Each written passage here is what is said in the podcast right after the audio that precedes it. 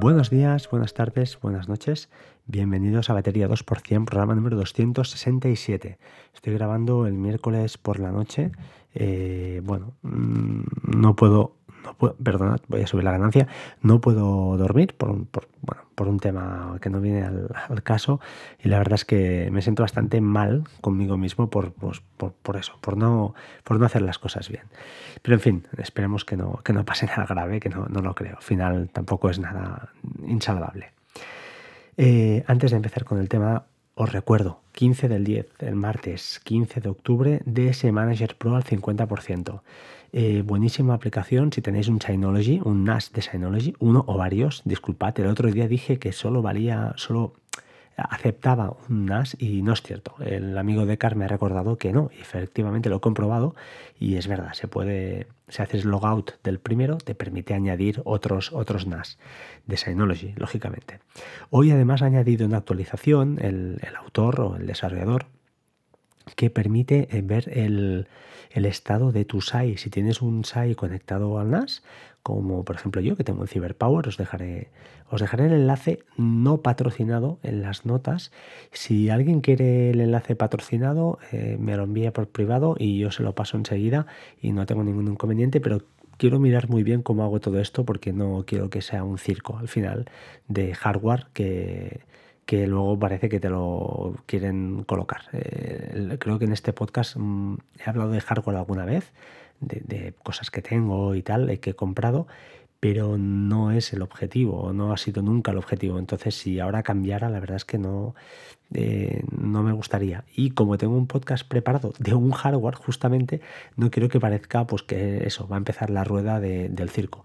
Eh, es mi, opinión, ¿eh? admito que cada uno haga lo, que quiera, y, pero mi manera de hacer podcasting no, no es esta, sino que es la de intentar Mm, comunicar lo que yo buenamente sé, que no soy experto en nada, pero sí que bueno, intento pues picar de aquí de allí, preguntar a gente que sabe más que yo y no me importa decirlo, si he consultado a Decar, a Majosa, he consultado a este tipo de gente y me han ayudado y ningún problema, se explica y ya está, ¿vale? Eh, entonces, eh, voy al lío. Voy a en primer lugar, eh, cortesía de Juan, digo el nombre en catalán porque se llama así, Juan o Juan, un complemento al capítulo, pues eso, al 258, al famoso em, capítulo de, PI Hall o de, y de DNS Crypt. Em, él me comentaba o me ha pasado un enlace de Reddit que os dejo en las notas del programa y que eh, podréis en ese enlace de Reddit eh, podéis ver unas listas que bueno a priori tienen muy buena pinta. También aprovecho, también aprovecho estas listas, perdón, estas eh, blacklist irían en PyHole, ¿eh? ¿de acuerdo? En PyHole. Aprovecho también para recomendar el podcast de Decar, que hoy justamente ha comentado otra lista que también os dejo el enlace, ¿de acuerdo? Os dejo el enlace en las notas del programa y le echáis un ojo. No la he probado, pero bueno, si escucháis su podcast, pues lo explica muy bien y se pueden añadir incluso en el NAS. Pero yo lo veo como él. No tiene mucho sentido añadir este tipo de listas a lo que no es la entrada en el router o, por ejemplo, en, mi, en nuestro caso, en PI Hall, que es decir, la entrada de lo que, de lo que viene de fuera o de lo que quiere salir, ¿vale? No tiene, yo, vaya, no le veo la, mayor... Eh, no le veo el sentido común, pero bueno, cada uno, o a lo mejor hay alguien que sabe más que yo y me corrige, ¿de acuerdo? Entonces, vamos al tema de DNS. ¿Os acordáis que os comenté para el tema de encriptar eh, pues bueno, utilizar DNS Crypt. Ah, había otra opción también que era poner eh, DOH, utilizar el, el, DOH, que es otra técnica, y otro protocolo. Y al final quiero aclararlo un poco, porque al final no sé si lo expliqué mal. Si tú pones las DNS de 1.1.1.1 en el router, las queries no irán encriptadas, ¿de acuerdo? No irán encriptadas. Lo que pasa es que nos fiamos en que Cloudflare tiene en sus, pues bueno, nos dice que ellos cada 24 horas destruirán los logs, por lo que pues, no queda rastro de nuestra navegación y nos fiamos al 100% de ellos, ¿de acuerdo? Perfecto.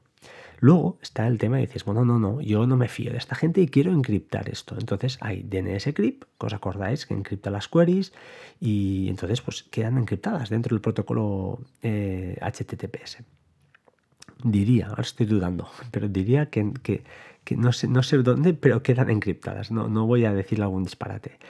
Después tenemos eh, Warp, ¿os acordáis de Warp? De, la aplicación de móvil que, se ha hecho un poquito viral entre, entre nosotros, entre los, los frikis. Em, el tema es que esta encripta las queries, ¿de acuerdo? si estás fuera de tu red, porque si estás en tu red, pues vas a través de PI Hall y a través de, DNS Crypt, no tendrás ningún problema, pero cuando estás fuera de casa, pues esta aplicación lo que hace es encriptar, como también lo hace DNS Cloak, esa aplicación que también nos recomendó un usuario, no recuerdo quién si era Enric, que diría que era Enric. Entonces, eh, tenerlo en cuenta, ¿vale? Y luego está Warp Plus que Warp Plus, además de encriptar el tráfico no encriptado eh, con protocolo propio, como ya sabéis, eh, eh, pues encripta también, lógicamente, las queries DNS. Eso, eh, este tema de encriptar solo lo que no va encriptado es eh, un protocolo de ellos propio, por lo que hemos leído, lo que nos han contado, y además, pues eso, optimiza el procesado, evita, pues quizá desgaste eh, acelerado de la, batería y queda eso, en reducido el móvil. No lo, de momento no hay aplicación para el Mac, no hay aplicación para, para ninguna otra cosa más, ¿vale? Añadir además que Warp Plus es eh, pues, eh, igual que Warp, pero eh, extiende, utiliza una red de routers privada para mejorar aún esta, pues, esta performance, ¿no? todavía ser un poquito más, más ágil. Esta es la, diferencia. Entonces, como os comenté, si realizáis los pasos de, de DNS proxy, de, perdón, de DNS Veréis que para empezar hoy alguien ha descubierto un error y me lo, he corregido, un error de, tipografía, me, equivoqué al copiar pegar, está reparado, así que si vais a las notas estará bien. Pero además, ah, hoy eh, Enrique, cortesía de Enrique, esto es eh, cortesía de él, eh, me decía, oye, pero es que pruebo el test con la página de DNS Leak, que es la que yo os comenté, y ningún problema, me sale un servidor perfecto. Pero si la pruebo en la de Cloudflare, pues no, me dice que no estoy pasando el test. Claro, yo lo que le he dicho es que creo que el motivo es porque justamente DNS Crypt eh, no utiliza el protocolo mm, que le gusta a Cloudflare, ¿vale?